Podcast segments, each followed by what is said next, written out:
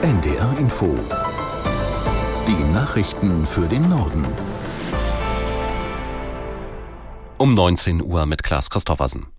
CDU-Chef Merz hat seine Aussagen über Zahnarztbehandlungen für abgelehnte Asylbewerber verteidigt.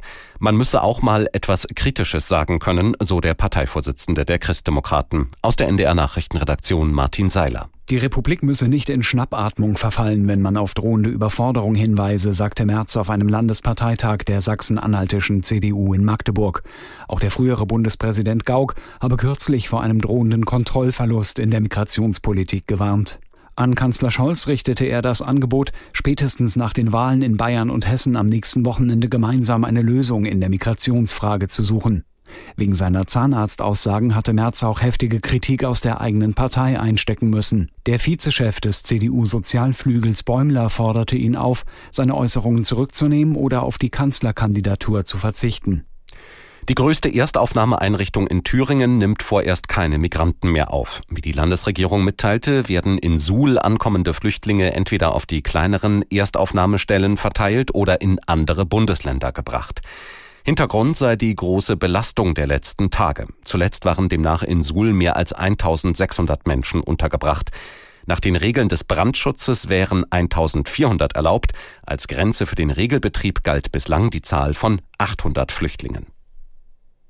Der EU-Außenbeauftragte Borrell hat der Ukraine die anhaltende Unterstützung der Europäischen Union zugesagt. Bei einem Besuch in Odessa sagte Borrell, die EU unterstütze die Ukraine in ihrem Kampf um die Wiederherstellung der territorialen Integrität. Es gehe sowohl um militärische als auch um wirtschaftliche, politische und diplomatische Hilfe.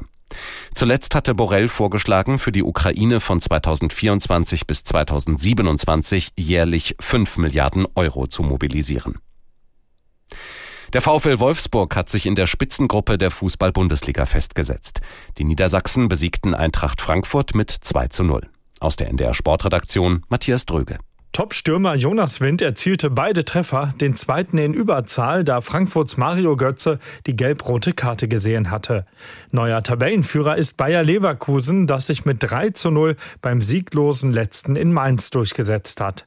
Zweiter ist der VfB Stuttgart nach einem 2 zu 0 Erfolg bei ebenfalls noch sieglosen Kölnern. Außerdem feierte Aufsteiger Heidenheim mit dem 1 zu 0 gegen Union Berlin seinen zweiten Heimsieg und Mönchengladbach gewann in Bochum mit 3 zu 1. Das waren die Nachrichten. Das Wetter in Norddeutschland. In der Nacht verbreitet stark bewölkt und im Verlauf gebietsweise etwas Regen möglich. Tiefstwerte 15 bis 8 Grad. Morgen wolkig bis bedeckt und zeitweise schauerartiger Regen, nur in Südniedersachsen trocken und heiter. Temperaturen zwischen 17 und 23 Grad. Es ist 19.03 Uhr. Die Korrespondenten. Reporterleben in London. Der Großbritannien-Podcast von NDR Info. Hallo und herzlich willkommen zum Podcast der ARD London-Korrespondenten. Heute mit Gabi Biesinger. Hallo. Annette Dittert. Hallo. Und mir, Imke Köhler. Wir machen heute einen Mix aus Politik und Kunst und Kultur. Gabi und Annette haben nämlich die Ausstellung von Sarah Lucas in der Tate Britain gesehen. Dazu später mehr. Wir steigen aber ein mit der Politik. Genauer gesagt mit den Tories, denn es ist Conference Season. Das heißt, die Parteien halten ihre Parteitage ab. Das findet hier in England immer mehr oder minder zeitgleich statt. Und nun sind in den nächsten Tagen die Konservativen an der Reihe. Dieser Parteitag hat dabei eine besondere Bedeutung, weil im kommenden Jahr eine Unterhauswahl ansteht, die unverkennbar ihre Schatten vorauswirft.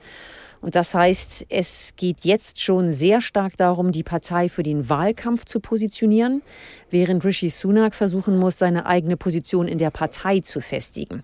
Das ist mit einer gespaltenen Partei im Rücken nicht ganz leicht und beim Wahlvolk kommt Sunak nicht allzu gut weg. Seine persönlichen Umfragewerte sind ziemlich schlecht. Annette, was würdest du sagen? Wie gefestigt sitzt Sunak im Sattel. Ich meine, wenn wir auf Innenministerin Zola Braverman schauen, die den extrem rechten Flügel der Partei bedient, dann wird ihr ja schon nachgesagt, Sunak nachfolgen zu wollen und das jetzt auch schon vorzubereiten. Ja, ich denke, dass sie ganz sicher diesen Parteitag dafür nutzt. Im Übrigen hat sie das schon letztes Jahr gemacht, um sich zu profilieren als mögliche Nachfolgerin. Es gehen ja im Moment alle davon aus, dass die Tories im nächsten Jahr die Wahl verlieren und dann wird ein heftiger Kampf um die Nachfolge Sunaks ausbrechen.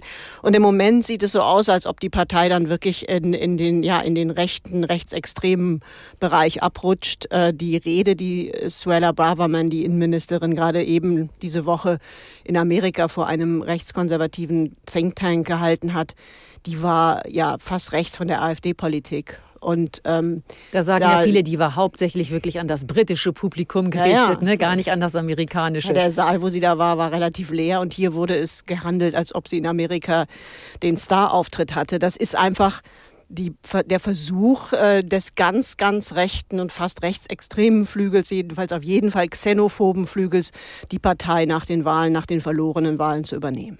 Das ist ja jetzt genau die Frage, wohin marschiert die konservative Partei? Und ich muss mal sagen, mein Gefühl ist auch, dass da die Extremen wirklich gerade dran ziehen und zerren.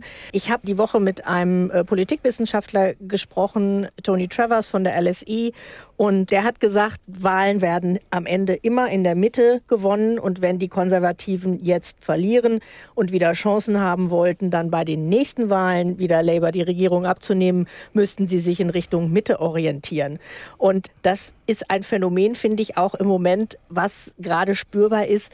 Diese Mitte, dieser Middle Ground in da der ist Partei ja ist total ja. ruhig gewesen. Und jetzt äh, werden zum Beispiel hier Bücher geschrieben, The Case for the Center Right, also der Fall für die Mitte einer konservativen Partei, zum Beispiel von David Gork, der früher Staatssekretär und Minister unter David Cameron und Theresa May war.